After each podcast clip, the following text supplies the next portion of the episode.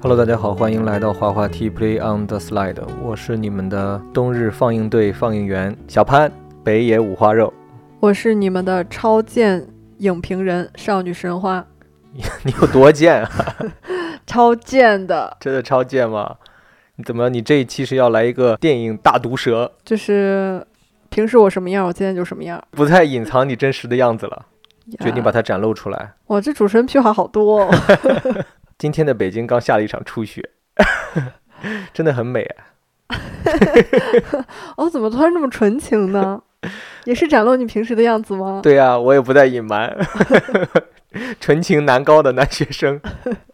我其实挺喜欢跟你这样坐着聊电影的，就特别有学生时代的感觉。哦，那我跟你可能不太一样，我喜欢这样坐着跟你聊一 切。真的吗？哦，你只喜欢跟我聊电影啊？聊电影是 有、哦，人家伤心了。真的很贱，啊真的真的是超贱影评人啊，不过今天下雪，真的整个人心情很好哎。是吧？嗯，就是太久没有看到雪了。我今天在回家路上又突然想了另外一件事情，嗯，就可能我们已经已经活了三十多年了，然后这三十多年每年都能看到雪，就就哦就没有像南方人那么新奇，你懂吗？ 嗯，就虽然一年没见，我觉得说哦下雪就是应该这个样子，我们已经看过很多遍了， 见吗？ 你你捏麦克风的样子，好像吉克隽逸啊，什么意思啊？我现在听不出来这句话背后的意味。就很像一个歌手哦，非常有魅力。 那我现在要给你来个海豚音吗？来一个，不要啦， 其实我们今天出去工作，看了很多的雪景之后啊，我其实特别想的是，反而是想要回家，哦，是因为太冷了吗？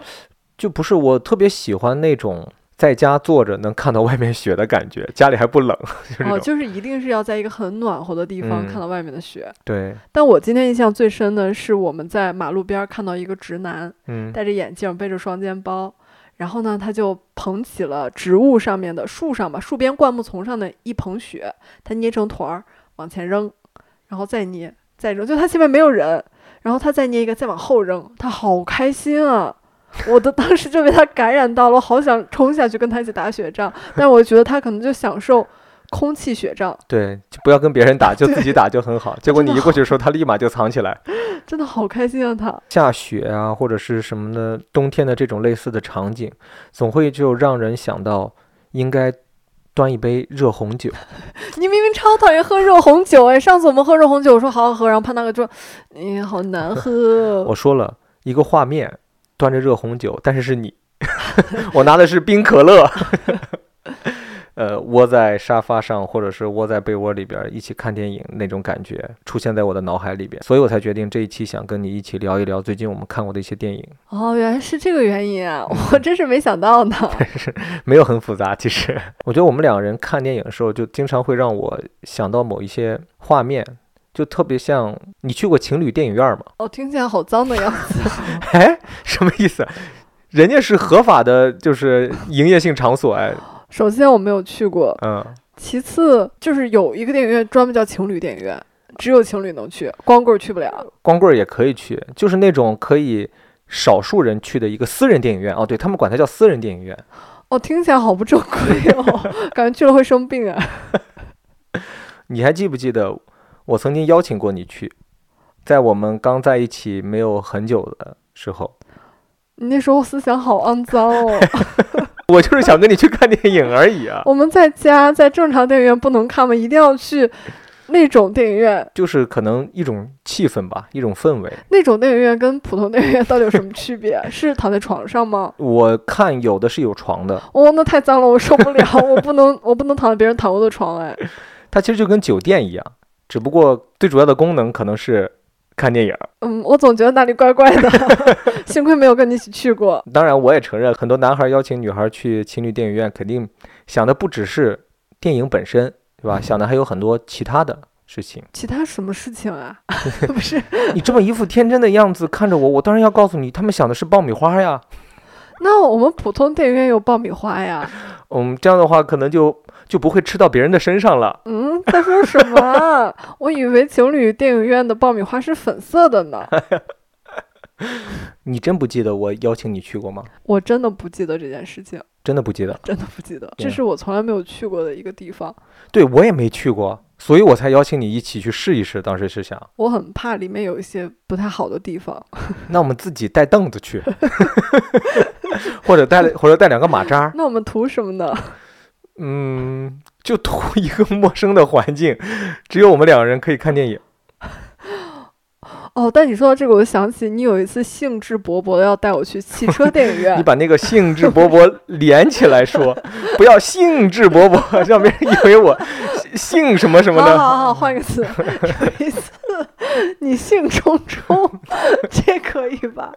有一次你兴冲冲的带我去，就此时此刻这几个词，凡是有“兴”在开头的，我觉得都不太合适了。 OK，有一次你兴致盎然，怎么兴这高么采多烈也都不是行就有一次你非常激动的啊。带我去汽车电影院，嗯你想跟我看汽车电影，对啊，然后我也不是很能理解。后来我们去了，对吧？嗯，最后咋没看成呢？可能放映的那个片子，我印象里面不是我们本来想看的片子，哦，我们就走我了。们看了一会儿我们就走了。怎么听听见那个汽车电影院放映电影？哦，是调频。广播，哦，你要把你的那个调频调到刚好跟他们那个信号对应的时候，你的车里边的音响就会出来电影里边的声音。但是我觉得这样烧油还蛮费钱的吧？但咱们是电车啊，但也蛮浪费电 的。嗯，怎么说？咱是不是得开着暖气？呃，天儿冷肯定就要开暖气嘛你。开暖风就会很干吹的，那贱不你贱？贱不贱？贱有没有很贱？你真的很贱。 那就按照你这么说，汽车电影院就没有营业的必要了。 我觉得就一定要是春天或者是秋天，小风吹着。嗯，还没有蚊子。但他们又说开着窗户会闻到前面的汽车尾气，所以我们还得去纯电车 汽车电影院。 OK，算了，我发现这 种就这种小浪漫，看来并不是太适合你。你还是比较适合就比较大一点的 浪我喜欢漫。大起大伏的浪漫。，对，就比如说去海岛去度假。哎，对， OK 。 言归正传，回到这一期的主题上面。距离上一次我们跟大家聊电影和推荐电影已经过去了很久了，所以我们正好想趁着这一天这个时间，哎，冬天来了，很多人猫冬对，很多时候呢，下班之后外边太冷，你也不愿意出去了，你愿意在家里边待着。那是不是需要看一些电影啊，看一些剧啊？正好各种的节日也要来了，怕你们没事儿干，哎，给你哎们分享一节点电日影。怎么会没事儿干？你讽刺大家单身吗？你很贱哎，我哪里有讽刺 了？这明明是你说出来的贱话。比如说，你可以邀请一个你喜欢的人跟你一起看一部电影，但不要去私人电影院，因为小石说有点脏。哎，你有跟就是你暧昧期的对象去电影院看电影过吗？有，哎呀，好脏啊！就正常电影院去约着一起看电影那而已。啊你有对他做什么吗？嗯，什么都没有。那你还蛮 干净的。不是，呃我突然因为我太喜欢看电影了，我一看到电影什么都忘 了。他跟你说话，你不是收抽他？对啊，我是闭你嘴你敢跟我说 话，你不要打扰我看电影，梆一个耳光子。我就突然想起来，我跟一个男的去看电影，嗯，我看他好认真啊，然后他试图牵我的手，会对我做些什么事情，我觉得好恶心，哦，我觉得他玷污了电影。真的哎，嗯，好恶心哦他。不 是，主要是那个人，我我那天才刚认识。嗯、所以说我们两个人比较兴趣相投的一点就是不要打扰我们看电影。对，就我们看电影看 特认真，我嗯我虽然约你去看电影了，你可能以为我们要干什么，但是 no，们就是要看，我们就是要，看电影。所以这期主题就是我们就是要看 电影。当我们说看电影的时候，我们就是真的想要看电影。 OK，当 然这一期呢，大家也不需要做任何的笔记，我们会把所有在我们这里边提过的片子都放在我们这一期的简介里边，你们只需要回头去看简介就好了。那我们就开始吧。好， Know that the spades are the swords of a soldier. I know that the clubs are weapons of war. I know that diamonds mean money for this art. But that's not the shape of my heart. That's not the shape. shape of 我刚才又重新看了一下我们这次看的片单，都不是新电影啊，都不是新片儿，也嗯不是新剧。你比如说，我们第一部要推荐的就是《战争之王》，哦，是个老片儿哦喽。嗯，斯凯奇演的，谁？ 斯凯奇啊，尼古拉斯 凯奇。我们那天看这个片子的时候，小石问我这个男演员叫什 么来着？我想了想，我说他叫斯凯奇，他叫尼古拉斯凯奇。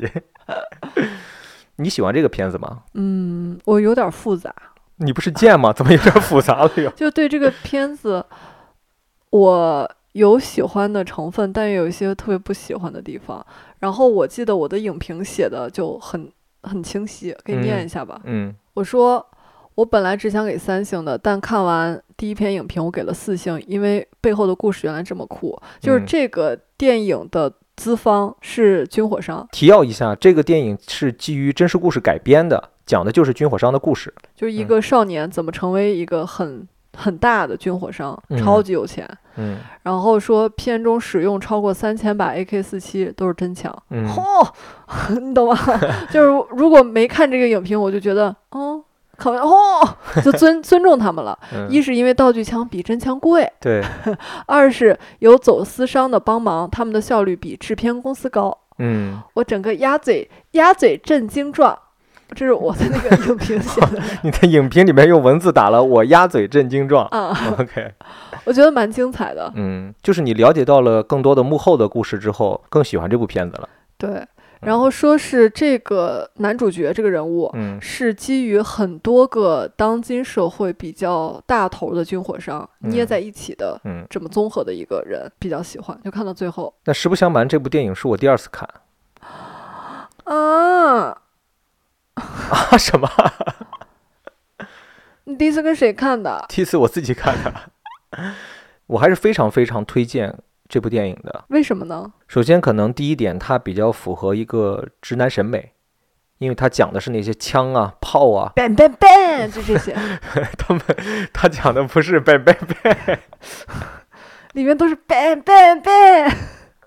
你想说的那是谁？权志龙吗？Big Bang，对，它比较符合直男审美，就直男会对战争啊、对枪械呀、对这些对，东比西较感兴趣。天然的感兴趣。然后呢，它又是一个传记类电影，也是我非常喜欢一种题材。嗯呃，另外就是看完之后，我非常喜欢里边儿的，包括开头、包括结尾的那种运镜的感觉。哦，你说到这儿让我想起来了，嗯片头我超喜欢。嗯这个片头已经几乎可以算是现在的一支小短视频了，嗯，拍的很很好看，非常非常的帅气。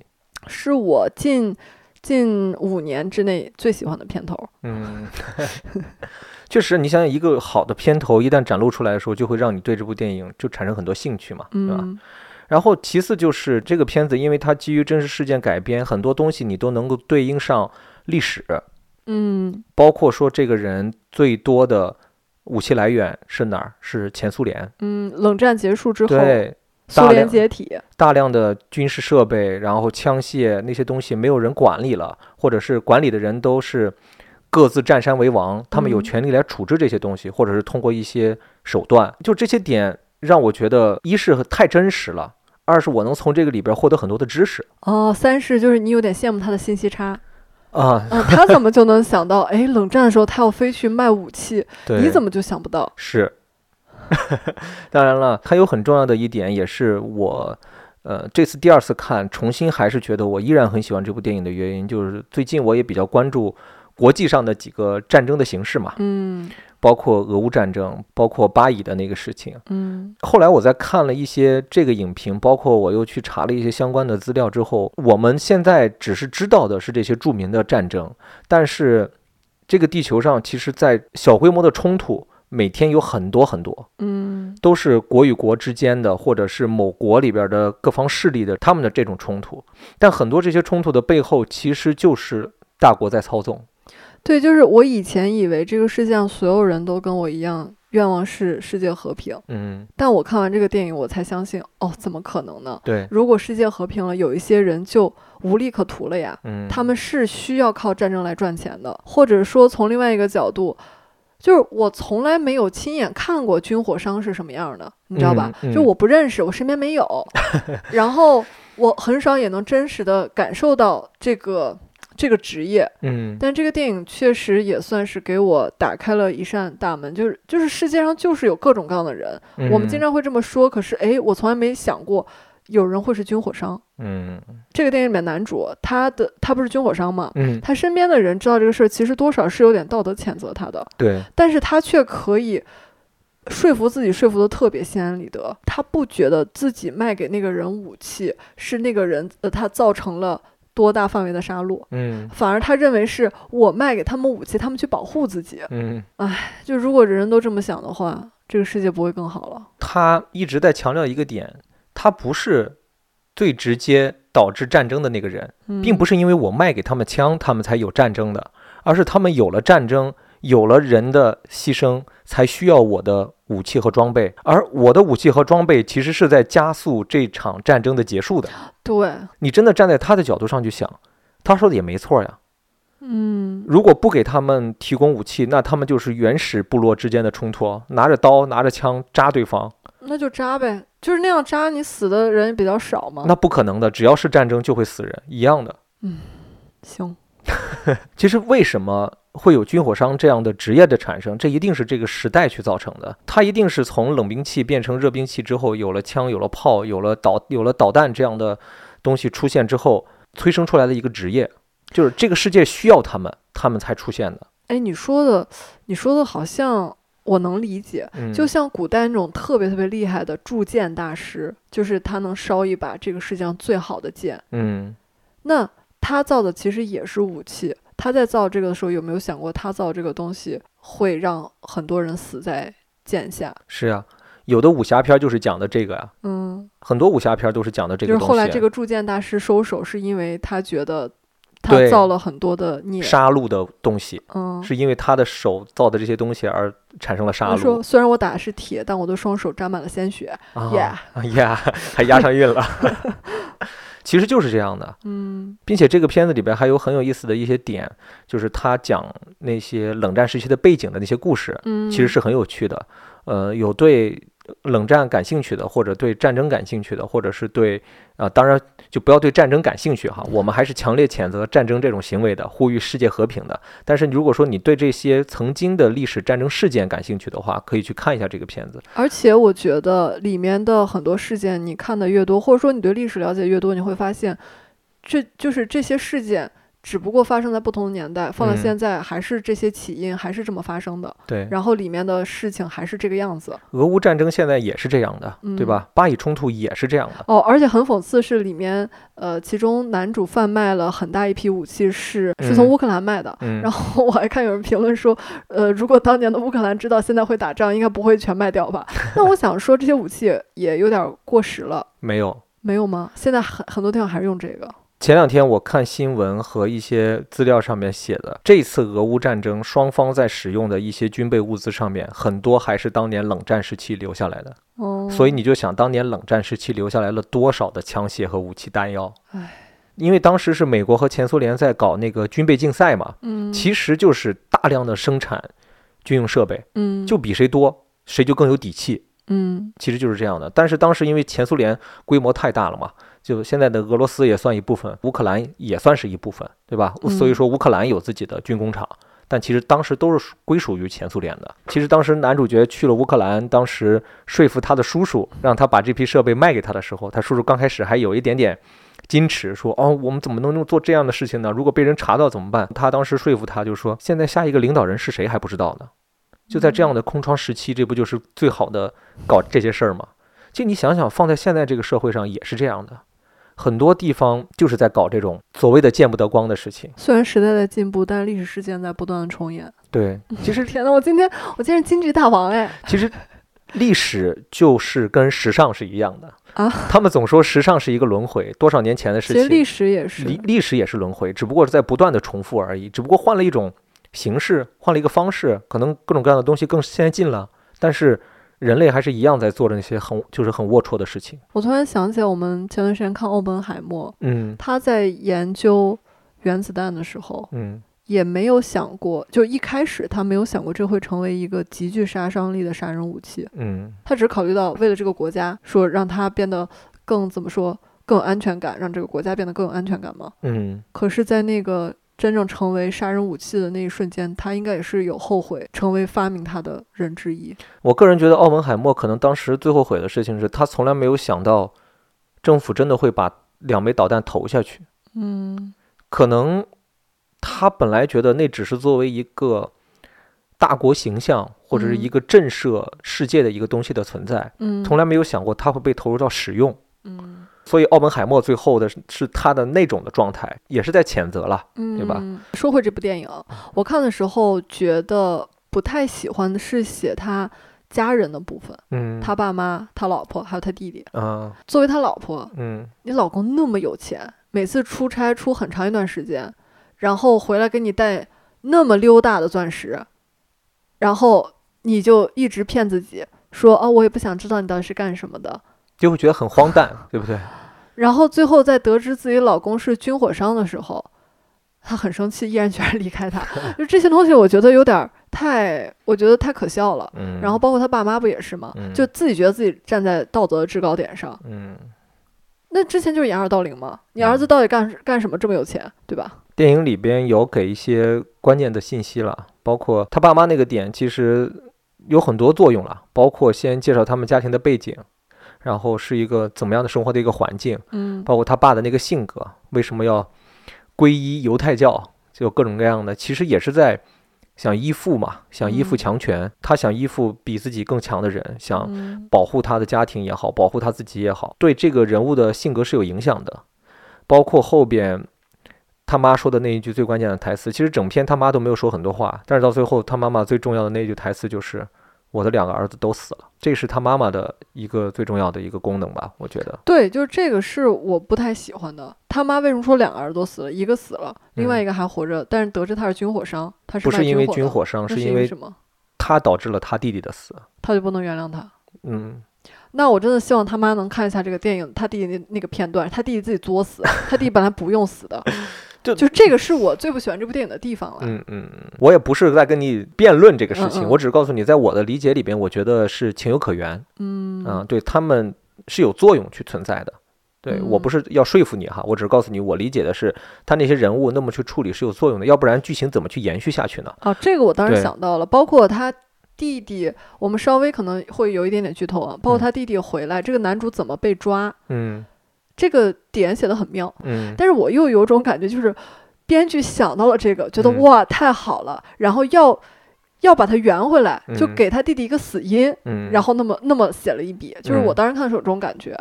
但是确实很妙，哦，对，那你那个该确说实不写得说很妙放在现在纵观影史上面去设置这么一个点，也不是一般人能想出来的点，我还是嗯觉得还挺厉害的。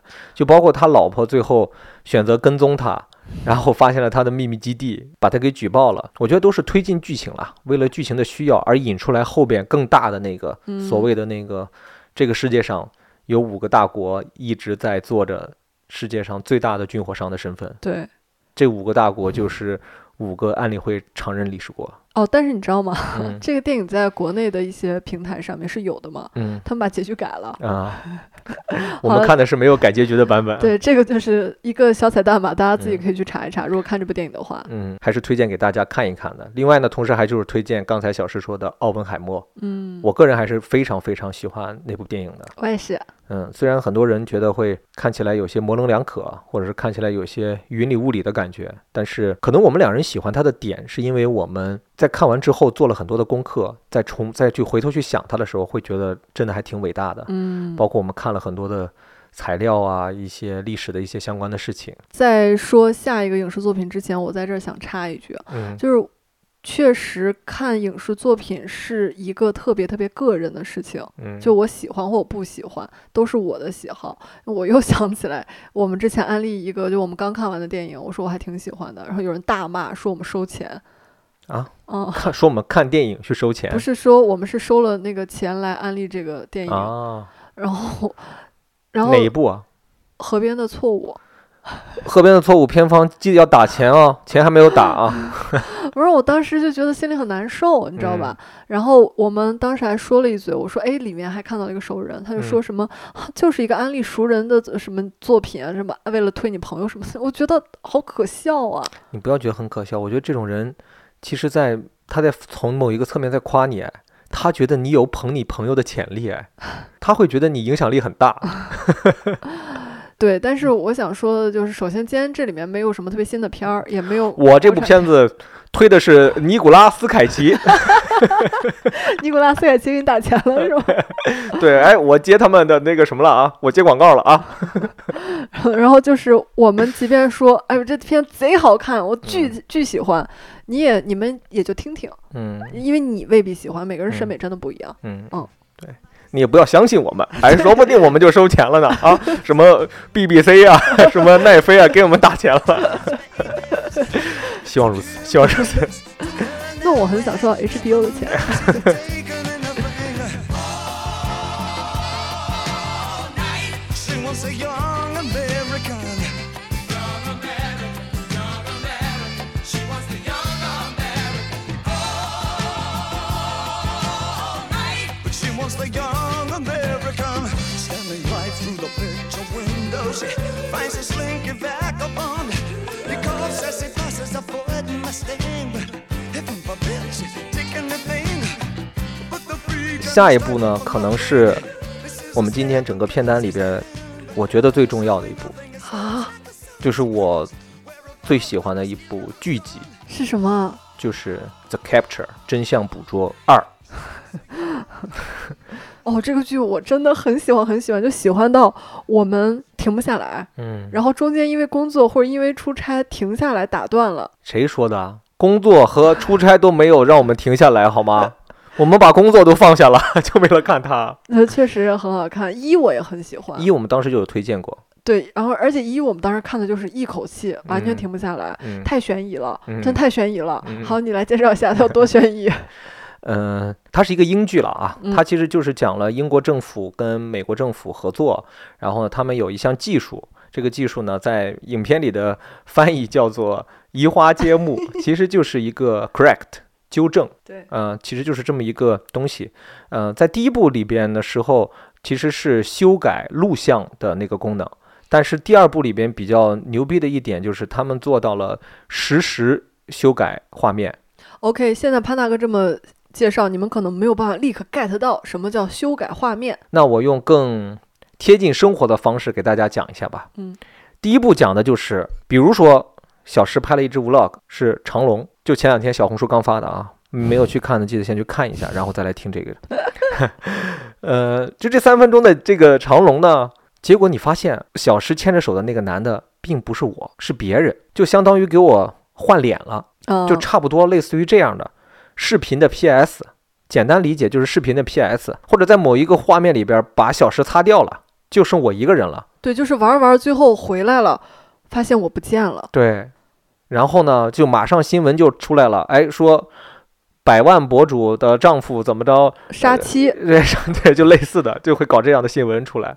对，这就是第一步，就是视频的修改。然后你作为一个普通人，这事儿发生在你身上，你百口莫辩，因为所谓的所有人能看到的证据，其实是被修改过的。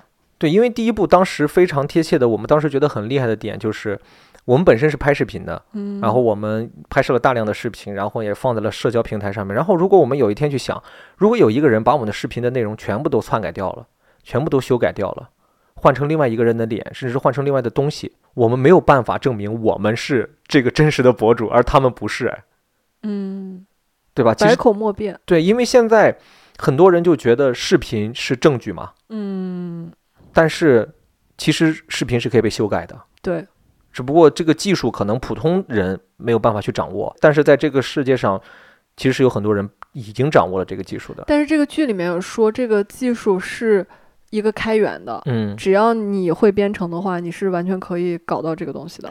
因为当时第一部看完之后，后来咱不就看到了那些东西嘛？AI 换脸，对，其实 AI 换脸跟这个东西本质上没有什么区别，嗯，并且 AI 换脸已经是现在很多人在讨论的一个东西了。我想起来，潘大哥前天给我 看一个视频，赵本山大叔说英语，对 AI 合成的嘛，我说的太不是太逼真了，问题是就是它的口音、嗯，它的音调，嗯然后配合着它嘴巴的动，其实就是变成了他在说英语。而且口型什么完全都对得上，对，所以我前段时间就疯狂给我爸妈打电话，我就千叮咛万嘱咐，我说你们即便是接到了我。的视频电话。对，也不能相信那就是我，除非你真真正的见到了我本人，因为真的有这样的诈骗，我那天嗯就看到了，嗯是他的朋友，就是一个骗子伪造了他朋友的这个微信头像，一切都伪造了，嗯，然后给他打电话，嗯视频里面的那个人嗯也是他朋友，嗯，这就是用了那个技术。但可能现在的这种技术没有那么成熟的，就是它不能支撑太长时间的视频对话吧。嗯，我看的是基本上通话个几分钟就结束了，或者是通话个几十秒就结束了。嗯是他先证明了嗯，我是嗯，我，然后呢再挂掉电话以说后，信号不好，对，或者是怎么样的。但是好可怕呀！我跟你们说，我看这个剧就是毛骨悚然。啊对，但是就是到了这部剧的第二部，就是我们今天要推荐的这个第二部，它讲的就是你可能连直播或者是像你的微信对话的这个人，你看到的，都是假的，对全是假的，对，也嗯他嗯再也不能用眼见为实这个东西了。就以我们前说眼见为实，耳听为虚，现在什么都是假的。现在只能面对面才是真的，我天，会不会科技再发达，现在面对面都是假的，嗯，造出一个假我来？那就克隆你或者是生化人你，他们说现在的侃爷就是克隆人， 可能这个技术也有了。对。哎，你要不要讲一下你知道的那个科技的现在的发展的一些东西？我知道，哎，潘登，你把话说把话说清楚，什么叫我知道这个科技？感觉是我参与到里面了一样，不是，就是你不是听说过一些秘密吗？不是我听说，我刷视频看到的。不是，哎，我说的是那个，哦，我听说的秘密，这能说吗？我说了会不会我们就哦号被封啊？这有什么的呀？你就说听别人说的啊，我听别人说的，道听途说。啊，有个朋友说的，嗯，他说，呃，就是我们有一次闲聊了，聊到三 D 打印技术，他告诉我说，其实现在的技术已经发达到可以三 D 打印出内脏所有的嗯器官，就是你需要什么样的东西能给你打印一个你完全匹配的换上。然后我说啊，那岂不是有一些人就可以长生不老？他说对啊，他说基本上就是长生不老。对，嗯，哦，当然好震惊。但是并且那个人跟你说这句话是哪一年？你想想，那会儿我们都还没结婚呢。是七年前，嗯，那而且我是，他就告诉我说，这个当今世界上这个科技发达的程度远超于我们的想象。我说，那为什么不能，就是为什么不能立刻用呢？为什么不能告诉我们普通人呢？嗯他就给我举例，他说，比如说像吸尘器，嗯可能当年还没有洗地机啊，嗯他说可能现在已经有一个小的机器人一摁，能帮你把全家全部都搞搞干净。但是如果它中间不更新换代时代，它怎么去赚钱呢？嗯，他直接一步到位了，就是他必须要一代一代一代一代一代升，一代一酷代， 一代一 crazy，我 怎么回事？我今天我今天怎么回事？ 对，就大概这个意思吧。嗯，并且还有很多。嗯，一些科技的东西是当下不太能拿出来给广大人民群众来用的，说会吓到普通人，一是会吓到，二是它会颠覆很多认知，再就是很多东西其实是是有道德审嗯判在的，就是它是不是遵循当代人的呃，就是认为的一个道德观，这个事情是是很多去探讨的，就包括我刚才说的三 D 打印器官的这种东西。如果说这个应用能普及，那其那是不是所有的人都延年益寿了吧？就正常来说，嗯，有一些疾病已经不足以把人类给杀死了。那只有毒药、车祸和刺杀了，和 拜 拜。当然，可能还没有就是进化到可以给你修复每一个细胞，嗯，对？吧？但是呢，一些哎，我跟你说，没准儿已经有了。啊，对，没准儿哈。嗯但呃，但是咱们就说嘛，以咱们的目光短浅的小认 知，对吧？如果说现在只能打印大的器官，整个的身体机能，当你也不再能负荷新器官的时候，可能也就挂掉了。当你一个老人活到了九十岁，你需要一颗新鲜的心脏的时候，给你再打印一颗，可能就能又帮你活五年。哎，我有一个疑问啊，因为就是说到这个事儿，我就又想到克隆人， 因为说现在侃也是克隆人。嗯然后还有一个国外的歌手，说唱歌手，然后他直播，嗯旁边坐了一个跟自己一模一样的人，然后他说那是他的克隆人，然后那人还起来说话。 不是不是，我不是想吓唬你啊，但是我我有个百思不得其解的事儿，嗯就是这个克隆人，哎，我们分享影视怎么分享到克隆人？这个克隆人他克隆出来就是帮直接克隆一个三十五岁的你，还是说克隆你出来是个婴儿的你，得等三十五年再长成现在的你？我知道的是，多里是从小长起来的。对，但是现在感觉技术好像已经能直接克隆出了一个现在的你。那就不光是克隆了，那可能就真的是要结合某种，就类似于像 3D 打印技术那样，人造细胞、人造骨骼、人造皮肤、人造各种各样的东西，然后再人造大脑。我觉得天这呐个可能哈，现在当然稍微有一点点超出我的想象了，但是不排除它存在的可能性。我觉得你脑洞得再大点儿。嗯， 怎么克隆一个比我还要老的我？哇、 我今年三十五岁，他克隆一个七十五岁的我。哇，好酷哦！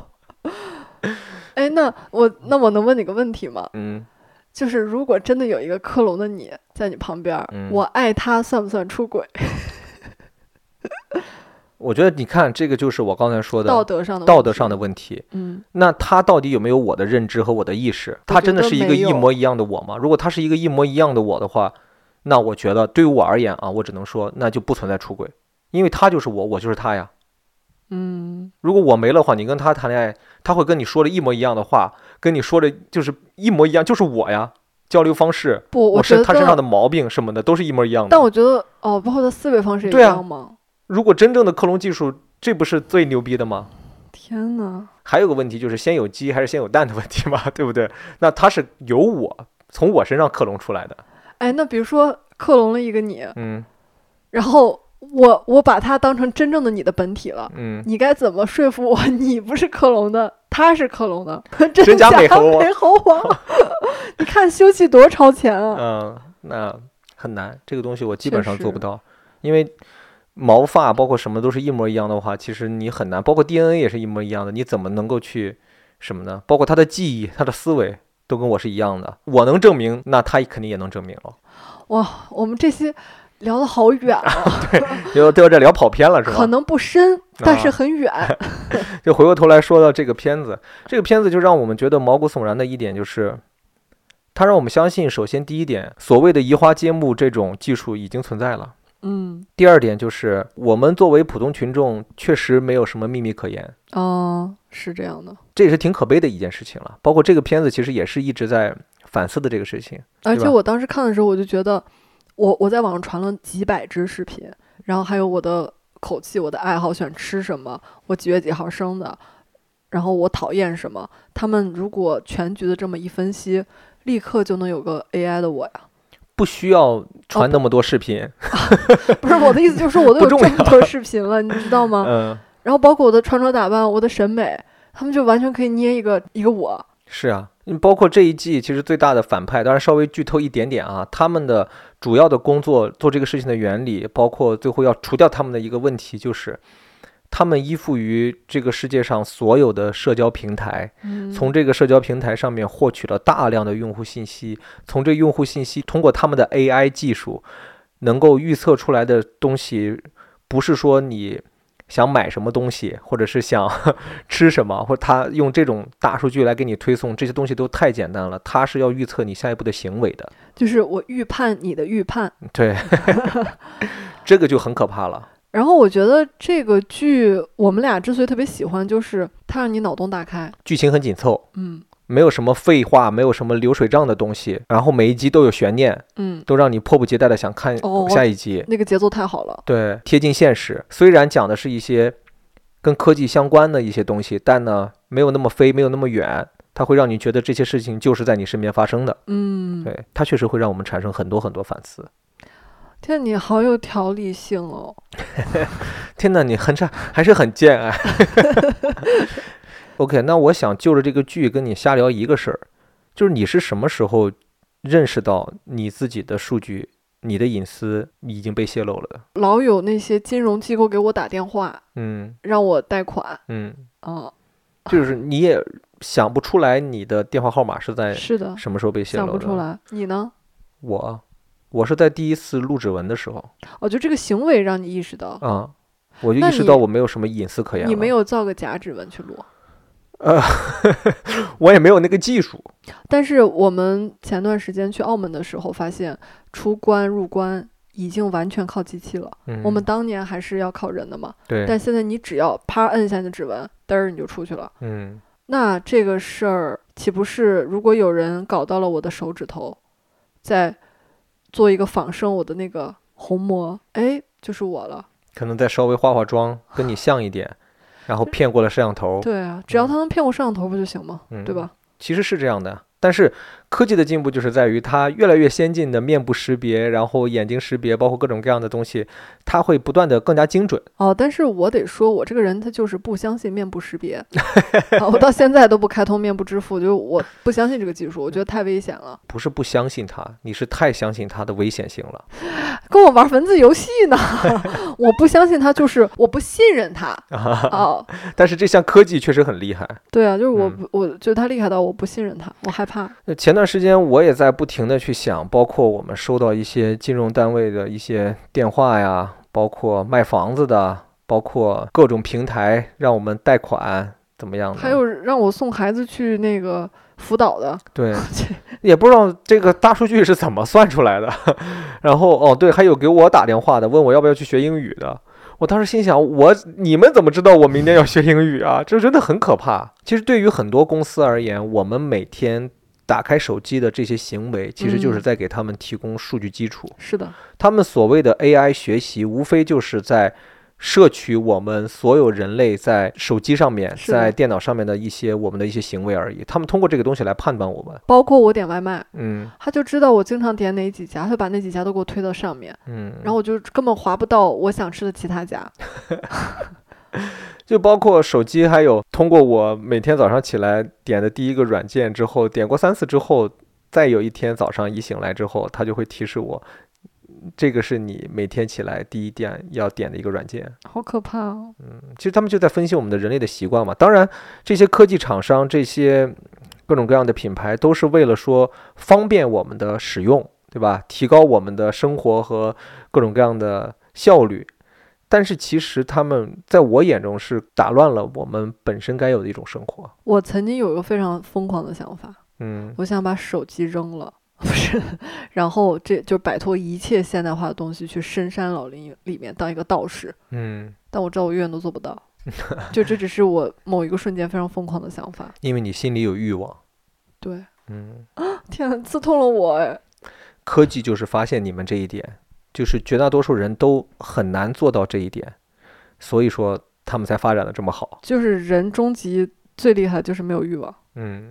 不错，这部剧呢，真的很推荐大家去看一看，我觉得很有意思。这部剧真的很有意思，包括你可以看一些相关的一些影评，然后分析这种面部识别技术的，你说不定会获得一些新的呃怎么说呢？投资机遇、商机，或者是你对这个世界更多的一种了解。嗯，就像我现在觉得，类似于学计算机的、学 IT 的，或者是学什么的，那你未来就业最好的就业方向，那一定在目前看来，未来五年到十年可能就是 AI 相关的公司了，而嗯不是像前面那几年的时候，新能源汽车，可能这些东西马上就要被淘汰了。嗯，下一步，在目前的这个状态下看，可能类似的 AI 技术将会是下一个风口吧，它已经是风口了。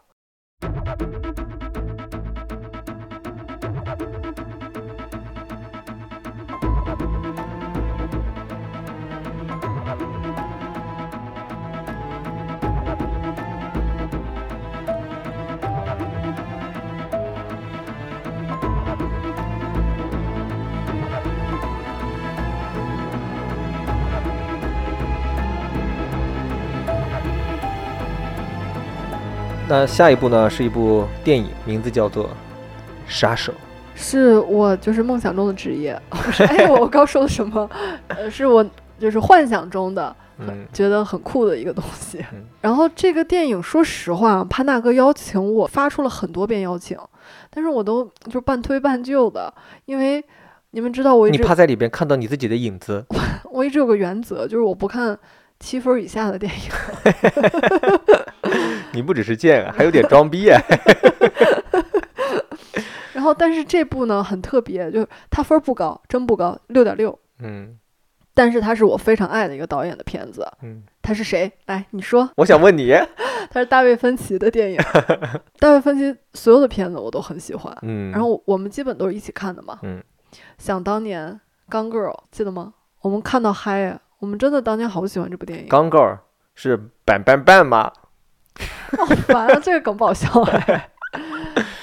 然后包括后来他的那个《爱死亡机器人》，嗯就这这些作品吧，《搏击俱乐部》呃，《本杰明·巴顿事件》，真的很喜欢他。嗯， 我想说，那就给我爱的人一次机会吧。 看完之后，我果然很喜欢。嗯，我觉得六点六低了我已经不太在意于评分这个东西了。哦，我我很在意，因为我很担心导演在意。他可能不太在意豆瓣的评分，他可能比较在意什么 IMDB 的评分。也不高，嗯，然后我就边看我就边想为什么不高，但是又为什么我这么喜欢它？嗯，就是很多人诟病的说前面很长一段时间节奏很慢，就是嗯他们因为杀手嘛，一听就是那种像极速特工，那么不可能完成的任务，阿汤哥哥就飞檐走壁，然后碎碎碎碎碎做任务做任务，还有美女大长腿，一般想到的都是这种东西，嗯贼酷这种感觉。但是他是我从来这辈子活到现在从来没见过的杀手，话 痨他不是，他是心理事件。就一直在说他的心理描写，但是我对为什么巨喜欢，是因为我平时就会想这么多，嗯，尤其是你不在家，我一个人的时候，我一个嗯人出门儿，我哪怕买个麦当劳，我都会想很多，说，哎呀，我是在这个机器点餐，还是去那个机器，这儿人多不多？然后今天他们会怎么？这今天的汉堡会好吃吗？然然后我要不要嗯再有没有什多么点套餐？对，然后我要不要呃有什么优惠？我要问一下这个人。问算了吧，我如果问了他，他会不会觉得我是个大抠门儿？什么嗯麦当劳你还要怎么怎么样？又不就是肯德基风光星期 四，这儿也不是广告。嗨，我确实会有这么多心理活动。然后嗯杀手，我们从来没有见过杀手有这么多心理活动，对我而言很新奇，嗯我很喜欢。然后其次，他有那么多心理活动，嗯，结果他任务失败了。对，哦，这我也不怕剧透了。嗯。然后其实重点是，他酷的点是在他失任务失败之后，他发生的事儿，才展现了一点儿他杀手的那些所谓的能力吧，嗯，对？吧？但是在前边儿其实主要是讲的是他失败，他的一些然后心理活动。还有人说他后面那么厉害，那前面为什么失误？哎，我就想说，是人都有失误啊。对啊，然后我一般就是越要集中精力干一个事情，我前面就是因为等待时间很长嘛，那个很长的时间我会胡思乱想，想很多事情，我可能就没有办法一击即中，嗯就是会发生这样的事情。但是它并不代表我本身不行。嗯，我妈就跟我说，她从小到大都是学习超级好的人，但是她就是高考时候没有考特别好， 你妈可能在骗你啊。就是我很能理解，你知道吗嗯，？是的，我喜欢看杀手片，爽的地方它都有，嗯，但是他又给我看到了一个好像更有血有肉的杀手，就不那么酷的，但是又很酷的，对那么一个杀手，嗯，嗯而且杀手真的好赚钱哦。 但是当杀手的老婆有点危险，嗯，这是我的那个会我的影评。又会被人揍。对，我说当杀手的老婆好危险 哦。你还记得最后那个画面，他跟他老婆躺在那儿的时候，他一去碰他老婆，他老婆那个很紧张的那个感觉吗？嗯，我觉得那个很点睛，就是那个创伤这辈子都会留在他老婆的身上，也会留在他的心里。我觉就得他是应该训练一下他老婆。我如 果是你的话，你一定会就是非常想把这些技能教给我，带着我练枪啊，然后自由搏 击啊，对不对？有可能，肯定会的。我一直邀请你想看这部电影，很大一个原因是这个男主我很喜欢，他叫什么？法斯宾德，对，斯宾德、 斯宾德。斯凯奇、斯宾德。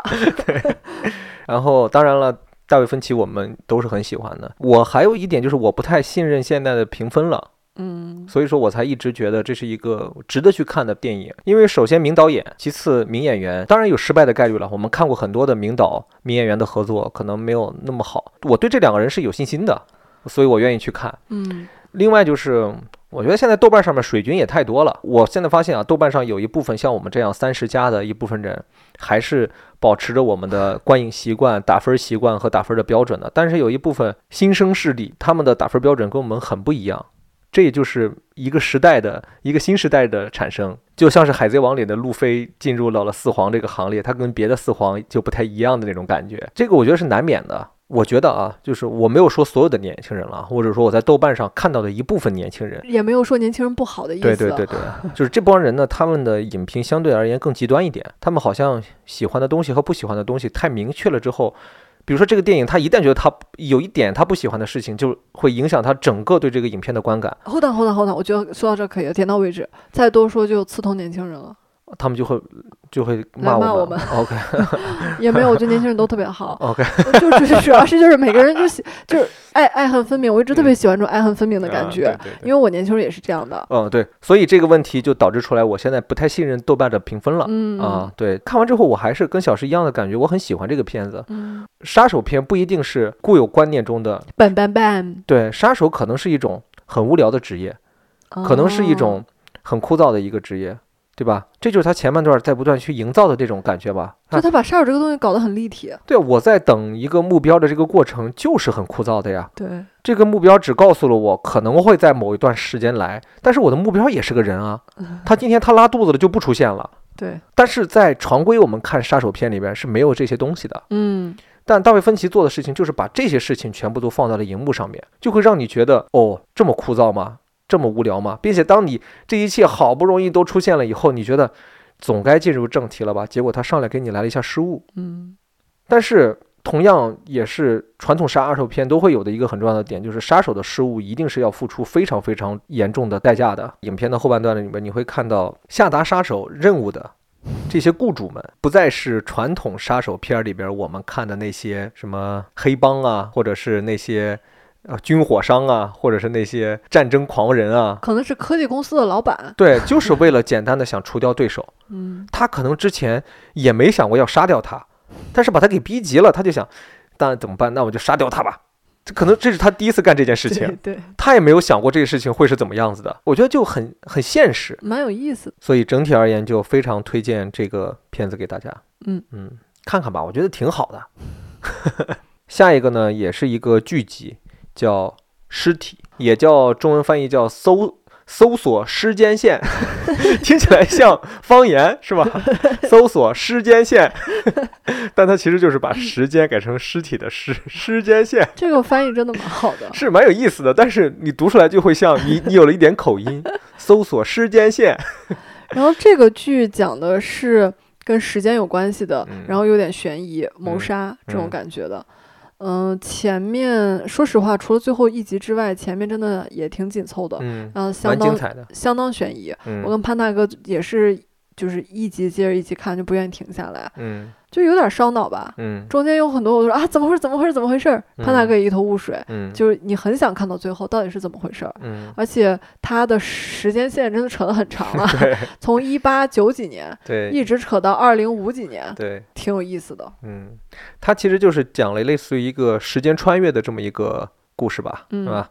很像《暗黑》，啊，很像暗黑，对吧？都是这个人找到了一个方法，能够时能够去时间穿越。但是呢，这个里边稍微复杂的一点就是，呃，这个人呢，时间穿越回去，他的目的性很明确，他要干一件什么什么样的事情。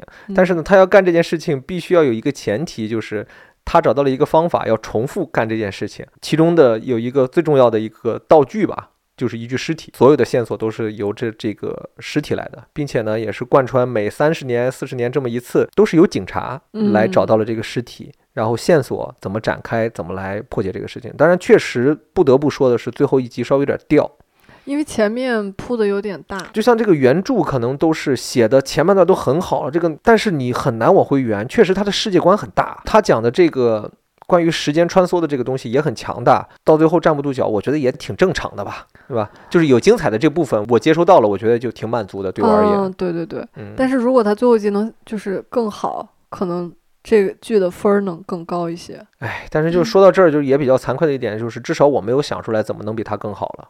是你要想出来，你也不能坐在这儿啊。 我坐在这儿干什么？瞎聊吗？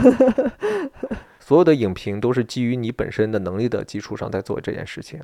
我们点评他们，我们绝大多数说的片子都是去推荐他们啊，或者怎么样的，因为至少我觉得我做不到他们那么大的脑洞和那些东西。嗯还有一点就是，我前两天看了一个理论，在这儿想稍微多嘴跟大家分享一下，就包括小石对外星人感兴趣嘛，对宇宙这个事情感兴趣，他也看了一些东西，包括他在听的一些书，我也有听，看的一些视频我也有看。其中有一个理论就是说，人其实是不能想象出来超过你认知范围以外的东西。嗯我们现在所有的想象，包括导演们所有的想象，他们想象到的那些东西，其实都是他们认知以内的。就是说你很难凭空制造出一个全新的东西。对你很难凭空制造出一个你压根儿没有想象出来的一个东西。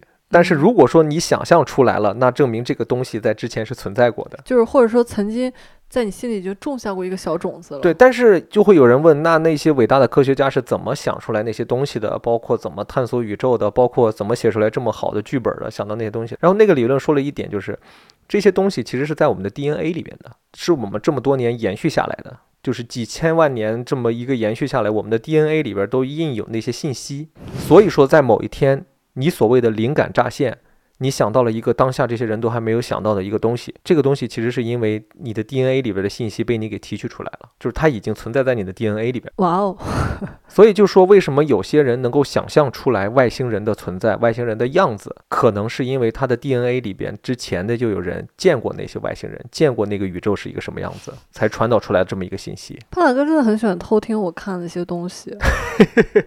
就包括这个剧本里边关于这个时间穿梭的这个概念，怎么从二零五三年一下穿梭回一八几几年，这个技术已经存在了是吗？ 可能存在过。哦，对，天呐，好神秘哦，好神秘哦！你就像神秘学研究者一样。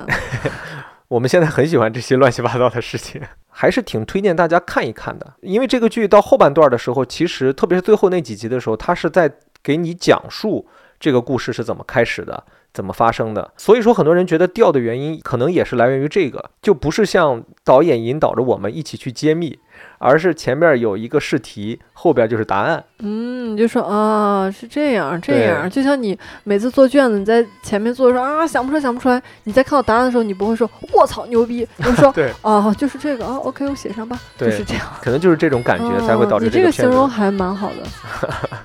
我 DNA 里的， 推荐大家去看一看吧，打发个时间，我觉得还是挺好的。嗯，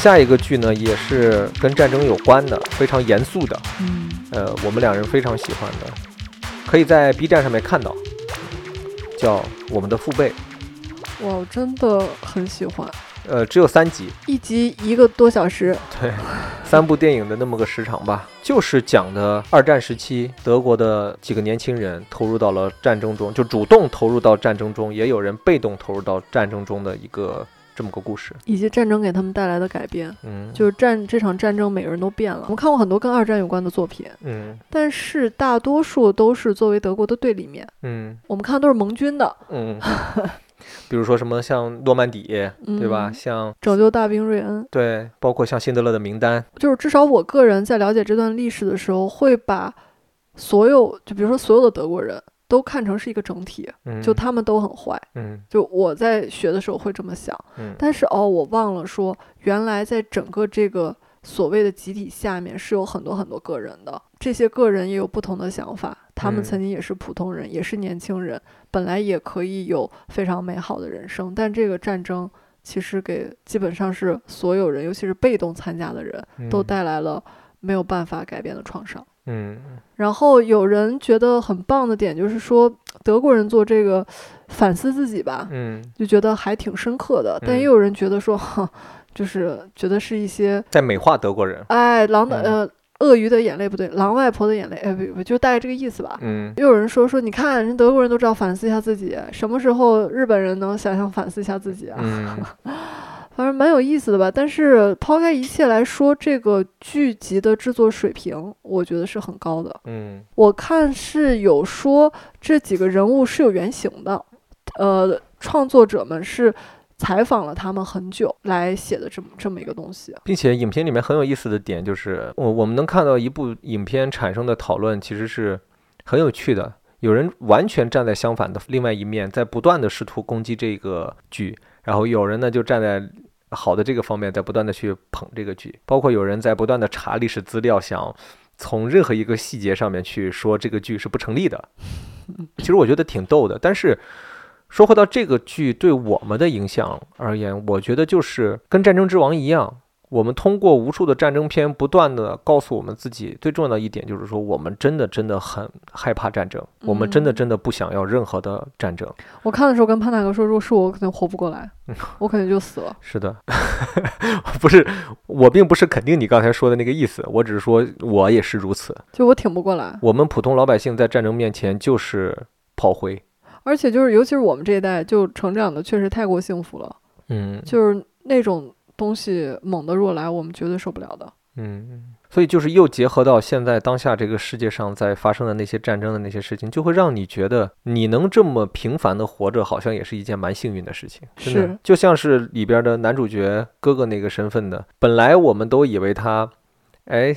通过那场小的遭遇战之后，跟大家走散了，或者他最后到了一个湖边活下来了，就这么活着吧，也挺好的。嗯，结果没想到命运就是又把他给拽回到战争的深渊里边去。然后我觉得我们看这么多作品，就是给我最大的帮助，就是让我打开我的眼睛，嗯能或者说打开我的大脑，因为我们现在能接触的东西真的太少了。嗯就是很单一，然后我们就真的是作为一个大机器的小螺帽，每天只干我们这个小螺帽、小螺丝该做的事情。嗯，我们已经忘记了说，哦，原来以前的人还经历过这些东西，嗯哦，原来这个世界角落还会发生这样的事情。这个三集的这个剧，我觉得就挺适合在一个周末的下午一口气儿把它看完，就是会让嗯你觉得，嗯，确实感觉若有所思。哦，我是真的有撕。然后我看的时候，我还我也会带入自己，就是以前我们经常会说，这个人成了叛徒，嗯，这人成了逃兵，或者这个人背叛了自己的祖国，这个人做了一些违背了我们常人去理解的一些事情吧，或者说你委身于了一个盖世太保这样的事情。就以前我们我只会谴责，或者不认同，觉得这样不对。但是我现在想想，如果是我在战争期间，每个人其实只是为了活下去，嗯，很可能我也会做这样的事情。是的，我的人性里面写满了那个胆怯和就是想活下去。你的那个什么，呃，可能大数据分析你的用户画像上面就会有一个胆小，小时候啊，看那些抗日神剧，嗯，我经常会想，就是如果那个刺刀指着我的脖子，然后让我说出秘密，我会不会说？嗯，然后或者说像那个，哎，周迅他们演那个叫什么来着？啊风声， 《风声》里面，然后那样折磨我，我会不会就说出来了？我我经常觉得我会，因为我真的很怕疼。因为我们普通人其实很难承受一些对死亡的那种威胁的，对，然后可能折磨折磨，把我已经折磨得很累了，我一心求死，我想说，那我就说了吧，你把我杀了，因为我说完你可能就把我杀了，你嗯懂吗？嗯哎，我就觉得经历那些东西，至少对于现在我真的很难想象。嗯，所以还是拒绝战争，爱好和平。所以你肯定当不了那个军火商。我只能当卖火柴的小女孩。 她卖军火，我卖柴，军火柴，军火柴。 好吧，下一步是什么？下一步是戴洛奇小镇 （Deadlock）。啊，这个剧我觉得挺神奇的。嗯我前面第一集我没进去，嗯我觉得哎好吵啊，因为他对话特别密。嗯就是正常你写剧本，假设是十页一集，这个剧同样的时长，你可能得写三十页，因为话很密。就这个编剧工作其实挺辛苦的。嗯，我为什么看下去了呢？就是因为第一集虽然很密，有时候我也反应不过来，但又突然 又觉得很好笑，然后它又有点悬疑，是我最爱看的类型，就是悬疑犯罪。惊悚。哎，对，然后它是一集死一个人，嗯然后每一集都会想让你想，哎，哦，上一个人怎么死的还不知道凶手是谁呢？怎么又死了一个，又死了一个？然后带着这些东西吧，反正引着我看下去了。看下去之后觉得写的是真不错。嗯，然后，但是我是觉得这个剧可能正常的直男未必会很喜欢，因为这个影片最后的利益就是杀直男。 没有杀掉所有的渣男、嗯，坏男人。对，很反转啦，就是这个真的是就不能去剧透了，因为这个剧最好玩的点也是在最后边，就会对让人觉得哦，原来是这样，哎，对，好像就应该是这样，就那种感觉。然后他塑造了很多人物性格看起来怪怪的，嗯，但是哎，我那天也想，会不会别人看我们的时候也觉得我们怪怪的，对不对？我已经接受这个现实了。我这个人吧，就天生喜欢怪人。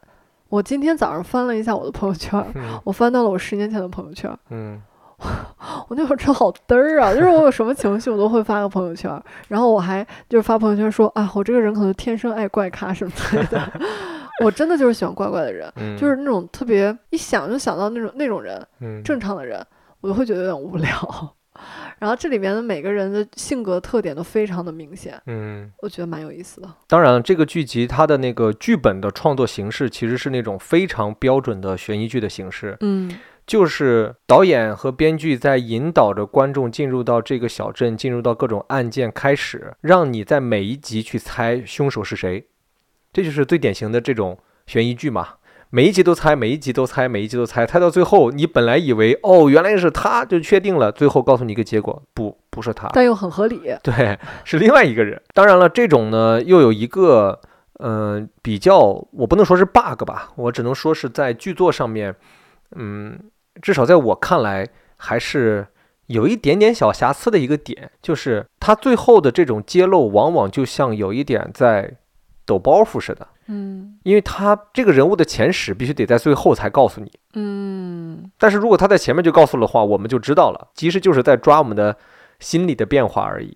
嗯，最后给我们来一个这个，而且我在看的时候，有时候有点着急，就是嗯说怎么还不破案？怎么还不去破案？怎么对怎么这个人逼话这么多？ 我会有这种感觉。然后很多闲笔就写这个小镇上面的，哎，好几个人的生活，好几个人的状态，然后参加什么活动，这边凶杀案不停的犯，那边市长、呃镇长还在办各种活动。这蛮荒诞的，确实。对，但后来当最后一节帮出来的时候，你会发现，哦，原来看似是闲笔，但好像也不是。我说真的，我差不多是在第三集左右的时候才进入到看这个剧的状态。在刚开始的时候，我真的有觉得那女主其中的一个有点太吵了，对我可能这个年纪了，有点受不太了那种话痨的那种角色 了，你知道我为啥受得了不？ 我感同身受。 你已经习惯了，对吧？我每天家里都有个话痨，年轻的时候，我会觉得这样的人物很有趣，嗯然后他嘚嘚嘚嘚嘚在不停的说，甚至是旁若无人的在说一些大段的台词。但是到了这个年纪，我 真的会觉得有点疲惫。嗯呃，但是到了第三集，慢慢进入到状态之后，我又理解了他这个人的，嗯就是他需要这么去设置，因为他的对手戏的那个女演员太冷静，嗯，他就需要一个莽撞的一个话多的这么一个人来映衬他，相互去做对比。哦，所以老天是因为我太冷静了吗？ 需要一个这么话多人来映衬我，填满我的生活然。后另外呢，就是这个剧里边有很多黑色幽默的东西，还还挺好笑的。嗯对，嗯，就还蛮有意思的。这个好像是我真的会扑哧笑出来。对，就推荐给大家，特别是喜欢这种悬疑的，然后有一点点搞笑的这种剧集的人。或者拉 拉，不是因为这个镇上有很多拉拉， 这个这这这个剧里边充满了拉拉，哎，哦，这也可能是我喜欢的点，因为我铁 T 啊。这有点冷，这个幽默， 不然前面不知道没听的，就这一块儿反应不过来。听了上一期的可能就知道了。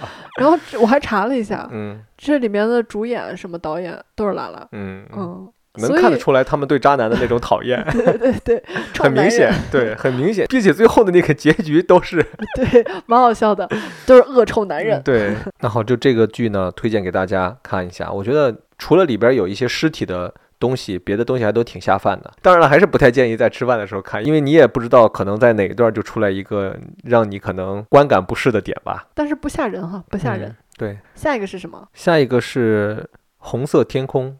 哦，这是我近期很喜欢的一部电影。嗯，我也很喜欢这个片子。嗯、这部我觉得想推荐给喜欢文艺片的吧，它节奏比较慢，说实话也比较文艺。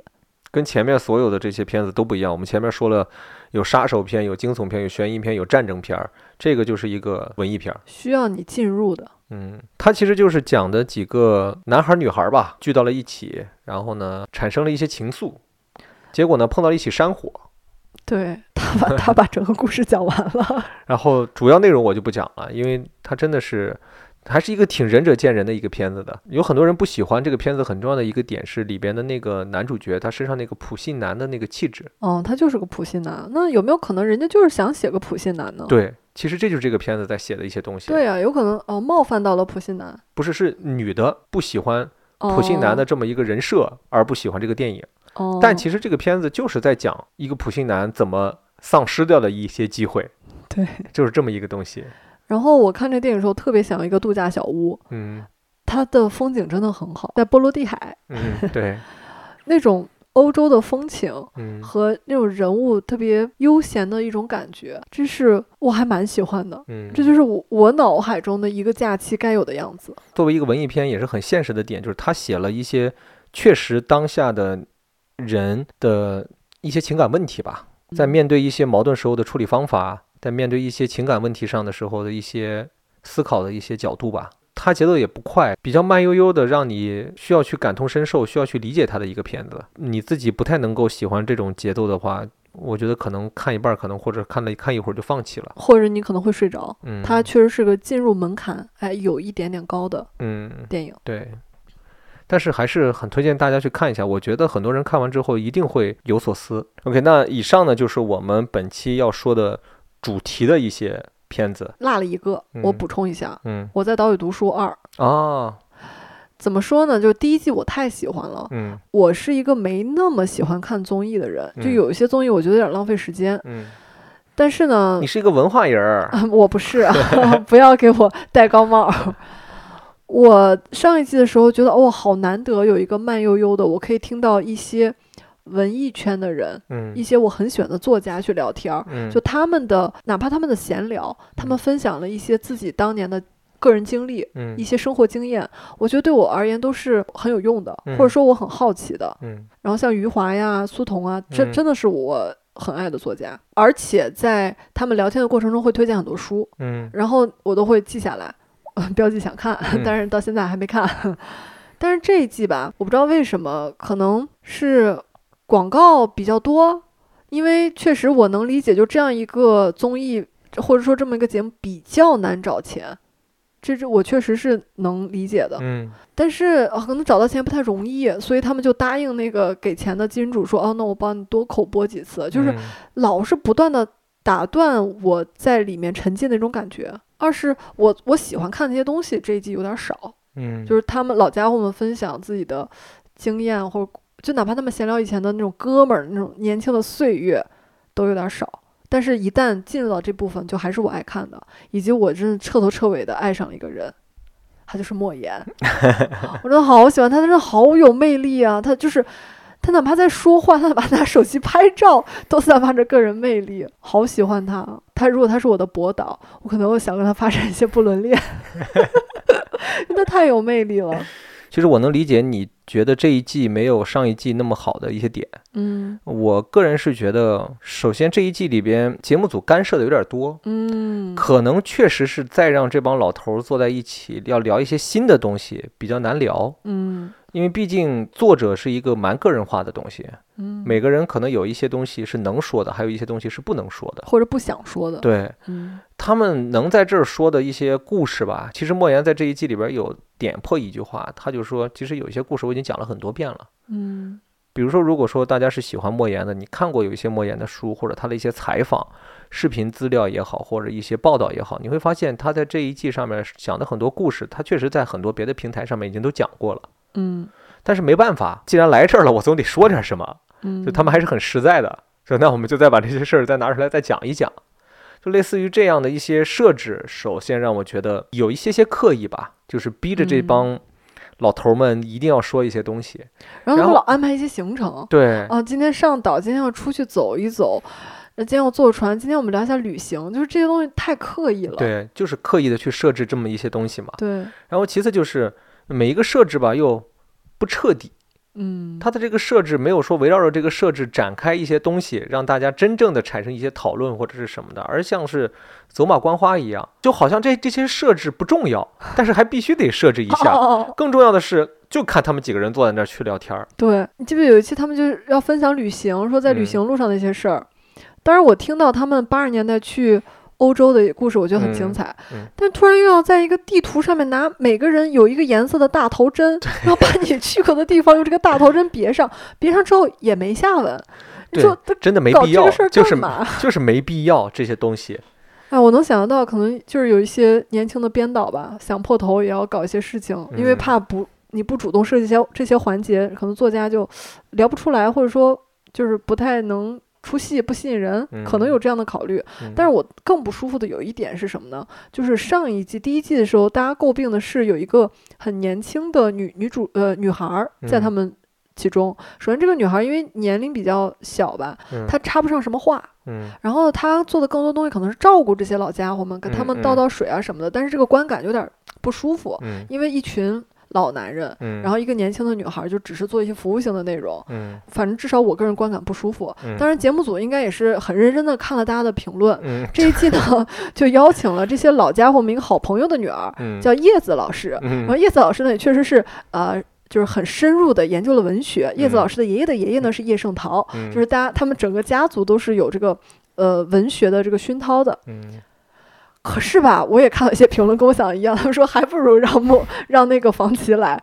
叶子老师总是一本正经的说一些串词儿，就是他那些词儿，我能想象到，就是也是节目组让他说的，哦他也不得不说。但是呢，你想想，作为一个晚辈，你在这些老头儿面前，你确实是没有什么好输出、好表达的，对，因为这些人，说白了，高山已经见过太多了，嗯他们见众生都见完了， 可能就现在就是在见自己的这个这个情况下了，你知道嗯吗？但是节目又必须得有这么个 host，这么 个主持人得把这个局给维持住。所以说呢，他不断的哎，各位老师，那你们怎么怎么怎么样的时候是什么样的 对，就会确实是有点尴尬了。但是我都所忍以不说住翻白眼。然后一到这个时候，我就要我就不看了，我就觉得很对烦。所以这个呢也也不能怪叶子，呃，对，不怪对他。这个怪的还是节目组。叶子长得特别像《甄嬛传》里面的曹 琴墨，就长得挺漂亮的也。就是让我觉得这个节目里面几乎没有什么女性是在散发魅力的，嗯，这个是让我不太喜欢的地方。嗯然后叶子虽虽然是呃已经是老师了，然后嗯也有孩子了，可是跟他们比还是年轻嘛。嗯那她充当的是一个没有任何魅力的主持人的角色，嗯所以我也不是很喜欢吧。嗯还有就是他们时不时会带自己的那个学生来，嗯，然后对按学生也出现的毫无价值。对，就是我觉得啊，就是即便是年轻人，也有年轻人的魅力，嗯你可以说几句话，嗯，就是这样，你有存在的价值。你不是光来了，老师夸夸你的作品，说然啊后未来可期，对，然后你说我的老师就就像我的爷爷， 就这种太小学生了，就是这种东西 哦，但是我能懂他，是能懂是能因为 懂，莫言太有魅力了，如果无法跟他发展不伦恋，我也只能把他当爷爷。就是跟我预期想看的东西不一样，嗯，然后以致让我觉得有点太浅了。太浅之后，我就会紧蹙我的眉头，觉得我浪费了时间。并且这一季直到莫言出来之前，前面那几季确实是有点儿让人觉得就不能说难以下咽吧，就如芒刺背， 如坐针毡，我饭都不香了。勉强能看一看那种感觉，我这么说吧，嗯上一季他们安利的每一本书，嗯我都想看。嗯这一季其实他们说了很多书，嗯这都没勾起我的兴趣。我当然知道有些书是很很好的书，嗯但是都没勾起我的兴趣，那说明还是有问题的嘛。这个节对目做的，嗯，并且这一季还有很重要的一点是因为那个诗人不在，哦，我现在真的知道诗人的重要性了。他还是蛮能活跃气氛的。就是诗人身上那股天生浪漫的那个感觉，自由洒脱，是会影响到周围的。是的。嗯，然后其实他叫啥来着？西川，啊，就是西川在上一季他并不是时时刻刻跟这这几个老头儿在一起的，嗯呃他经常一个人带着狗在海边遛遛弯儿。嗯但是就是这个存在很很重要。嗯，他突然对着大海呐喊，然后嗯念几句诗或突发奇想、说嗯一些话，这个东西看似不经意，但是对我们都是有一些触动的。嗯，然后，但是他不在之后，这个节目里面少了这种浪漫的劲儿。嗯，当然了，这一季还是可看的，特别是后半段儿，我觉得，嗯，就是莫言出来之后，我觉得很精嗯彩。并且莫言一出来之后，你会觉得对于其他的那些人而言，感觉松了一口气，感觉终于来了一个老大哥，这大哥能说点东西让观众听就了。我不用一直撑场子嗯了。对我们的余华和那个苏童，还有那谁，他们那几个 就是会觉得，终于不是我们了，就那种感觉。哎，让莫言来说吧，并且大家可能都知道，就是哎，莫言讲的那些故事，观众们爱听。嗯，嗯就是我对这个节目的感情，就是我觉得它很珍贵，嗯但是呢，又有点儿小小的遗憾，但我又很担心说啊，因为找不到钱，做不了下一季。嗯，但是我又觉得，如果找到钱了，啊下一季还是这样，那又不如不做，就是这种嗯复杂的情绪吧。就还是希望这个节目做下去，衷心的祝福他们越做越好。就有总比没 有好，但希望他们能够越做越好。但确实，国内的作家资源确实也比较紧缺。嗯，你要再能找出来几个能够余华、苏童、莫言，还要咖位大的，能镇得住场的，能坐在那儿跟大家去聊天的，确实也不多了。嗯，所以下一季如果还是有的话，他们这几个人还要再出现的话，对节目组的编导们还是个很大的挑战。他们要怎么去设置某一些事情，能够让这个节目顺理成章的结束掉？ Daddy. Hello, Mom. Jerry Bob. Hello, world. I'm your wild girl. I'm your Jerry Bob.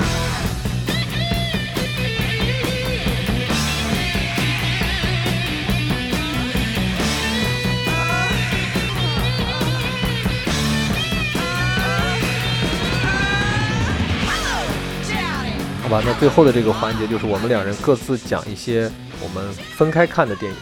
那我先来吧，嗯，抛砖引玉嘛。哦，这几部都是我在飞机上看的，一嗯个是斯皮尔伯格的《梦想之家》，嗯这个我去年就标记想看，然后去年分儿巨高，九分儿。我说我、哦天呐，我一定要看这个。结果哎，我竟然忘记看它了。这次在飞机上看到了，我就赶紧点开看。嗯怎么说呢？ 就是我确实很羡慕他找到热爱。这个电影其实是斯皮尔伯格类似于自己的传记的这么一个电影，讲自己童年的。他就是很小的时候找到自己的热爱。这个我其实，在上期简单的说了说了两嘴。哎，我真的上期说了还蛮多的。啊、啊那这部要不就你们就倒回上期听听得了。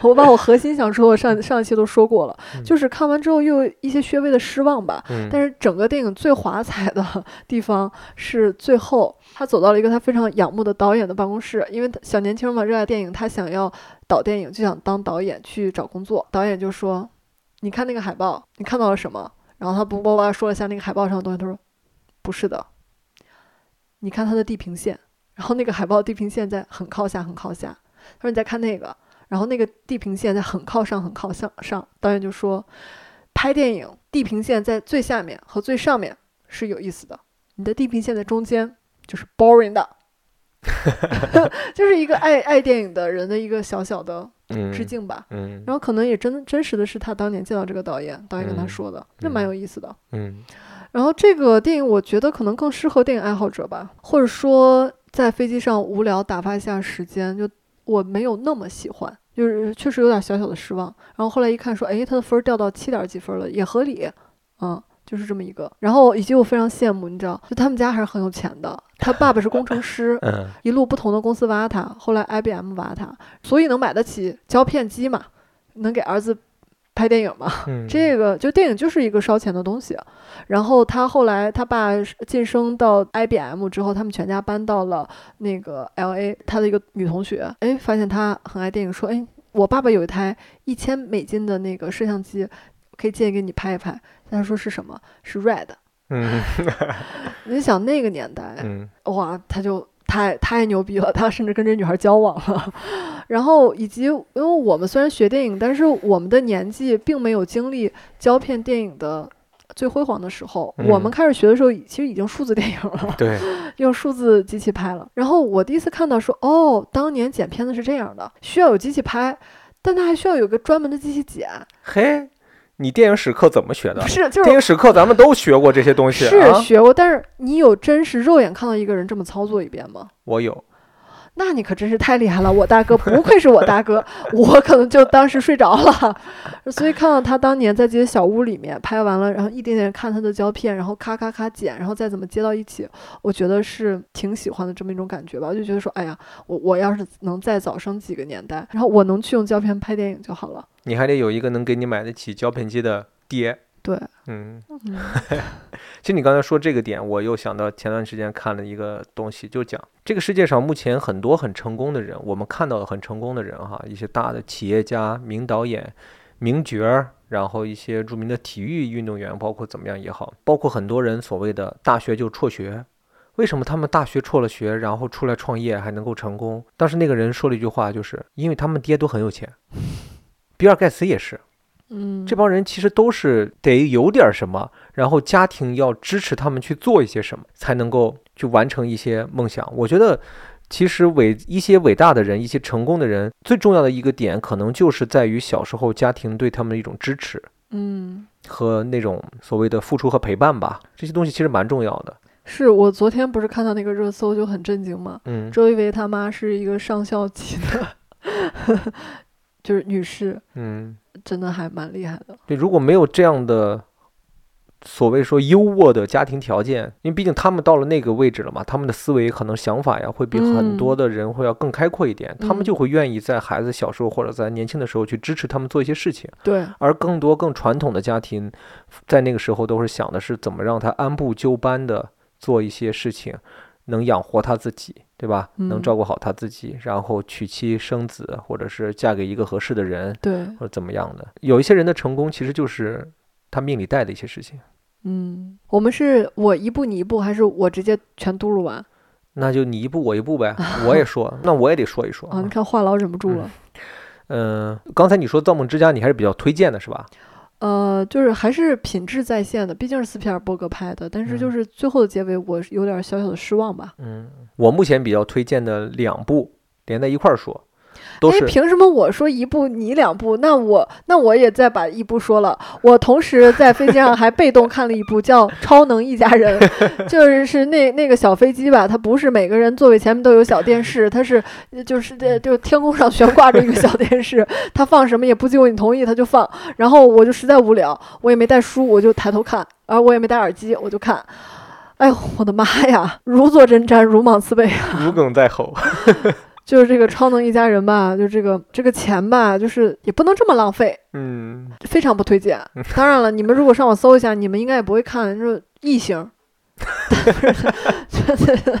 就是挺公允的。就是有时候吧，就是有水军，但是这个水军再冲进来吧，他怎么就是怎么也压不过那些 了，哎，对对对，就 是压不过正常人的评论了。就是你这东西实在烂吧，就没辙，就是真烂，嗯嗯，就是一个烂大烂片儿。嗯你看，都是家，嗯，超造梦之家和超超能一家人，就是推荐前者，后者就没必要，大可不必。那我也说两部我在飞机上看的，正好这两部也是我在飞机上看的，嗯就是你在看那两部的时候我在看的。我再重申一下，超能一家人是我 被动看的，我没有小电视选择。 OK，我这两部都是我主动去选择的。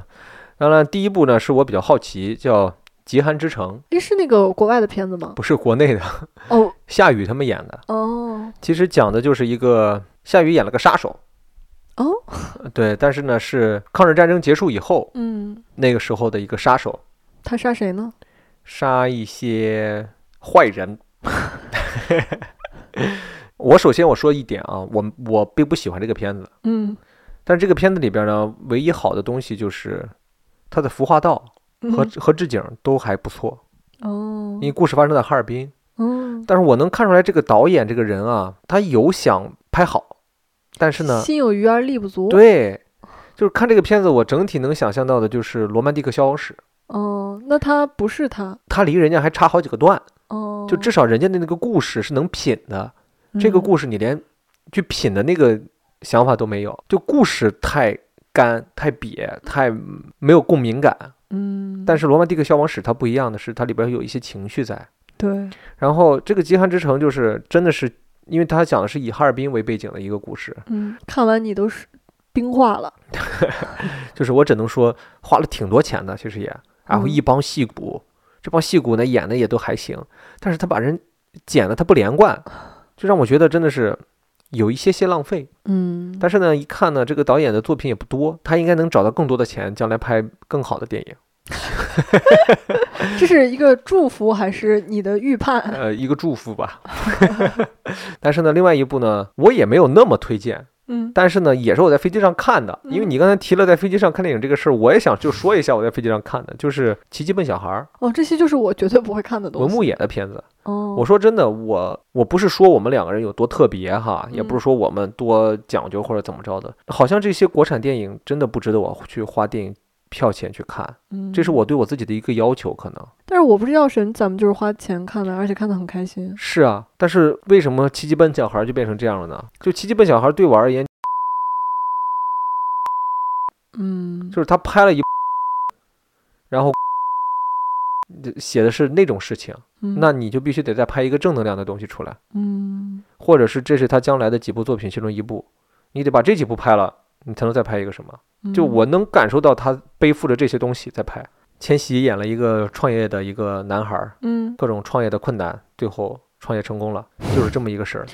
那他笨吗？他不笨啊，他挺聪明的，但是里边就是他们所谓的形容那种笨的那个点，就是说这种创业者的那种执着，哦，对坚持，就是讲的这个东西。就这个片子，哎，真的就是打发打发时间能看。嗯，他，你说励志吧，他励志的感觉不多，就是让我呢真能感受到那种热血和励志的东西不多。你说里边儿深情吧，就让我觉得总是差那么口气。就感觉文牧野拍这个片的时候也没有那么的专心，那么的认真，因为本身我对这个导演的期待值还是蛮高的。嗯就从《药神》之后，我觉得这应该是他操作一个影片的一个方法和方式。你在看《药神》的时候，我们能看到很多东西，就是它其实是有一些意象的画面。嗯他在讲一个故事的时候，他能够把他脑子里边比较飞的一些场景，能够想办法去还原出来。嗯但这个片子里边没有，所有的东西都是按部就班的在做。嗯对，我觉得既然前面我们说了很多好的片子，那该有些片子踩一踩，我就要踩一踩了。那这两部呢，都是比较推荐大家在一些呃就是，还推荐，但是推荐大家拉屎时候 看。反正我就是在洗澡、拉屎和坐在坐飞机的时候看的。但是最后的最后，我还是要推荐两个我很喜欢的片子，就是两部动画片，一部是前段时间已经完结了的《进击的巨人》，嗯我真的很喜欢这个，我称之为，哎，就最近几年吧，我看过的最好的嗯，我真的很喜欢他的那个世界观，并且我到现在为止再一次回味起来，最后那两集我一直没删，我放在我电脑里边。我前几天我又看了一遍，我真的很喜欢他构建的那个世界观和这个导演的想法，并且我看了大量的他后期的采访，我觉得挺不容易的，能够创作出来这么一个作品。这个导演其实是受到了一些网络影响的和一些读一些反馈的，你知道吗？他是一个挺喜欢跟网友去做互动的一个，嗯所以说他在不断的想调整一版，让自己满意，但是却也让观众很满意的一个结尾，并且我觉得至少看起来当下是成功的，嗯，嗯我真的很喜欢这个，推荐给所有人《进击的巨人》。你说完我都想看了呢。嗯，我可以带着你再从头看一遍，可以啊，你很虚假哦。我我我愿意。然后另外一个就是我现在还在追的，还有一季应该就结束了的，呃，死神也是个动画片，哇，我好觉喜得这欢的。两部都很火呀，不需要你推荐，大家就都知道。 不是，不是我不信，总有人不知 道。连我一个从来不看动漫的人，我都知道。但你看过吗？我没看过，但我知道。那不也是听我说告诉过你的？没见过。那不都是我告诉你的吗？ 嗯死神呢是我青春时候的回忆了，但是到了二零二三年，他又在重新的写这最后的这个篇章，让我觉得通过死神再看对比当下的有一些日漫或者是国漫，他还是真的是要超越他们很多的。嗯无论是从设置、从音乐、从画风，都会让你觉得哇，这才是热血动漫的样子嘛。那些啊，当然我也不能提名字了，因为现在那些热血动漫还都挺火的，就那些真的是有点小儿科，嗯哼，在死神面前。对，就这两部我很喜欢的动画，推荐给大家。喜欢的在此处打一个什么呢？打一个献出我们的心脏。 哎呦，哎呦， OK，好吧，那以上呢就是我们这一期想跟大家分享的一些我们喜欢的和我们不喜欢的一些电影。总体而言，聊得还挺开心的哈。嗯，我觉得你还不是一个最贱影评人哎，你的很多贱没有贱出来不。是我太饿了，这会儿就聊到今天聊 的时间太长 了，都忘记自己是谁了，聊到我，那那下一期再给你准备点吃的，好吧？希望你、你嗯不要要记忘我是谁。对，然后呢，把你最贱的那面拿出来，我发现了，你很喜欢看我很贱的样子，可能比较真实。好吧？好吧，那我们这一期的滑滑梯 Play on the Slide 就到这里喽。有钱的听众老爷捧个钱场，点个赞赏；没钱的呢，帮我们点个小心心，评论一下，转发一下。也欢迎你们分享你们最近看过的比较好的影片，或者是给你们留下印象比较深的影片，放在评论区，然后我们大家一起来交流一下。我是冬季电影放映员北野五花肉，我是最贱影评人少女神花，拜拜。拜拜。 Bye.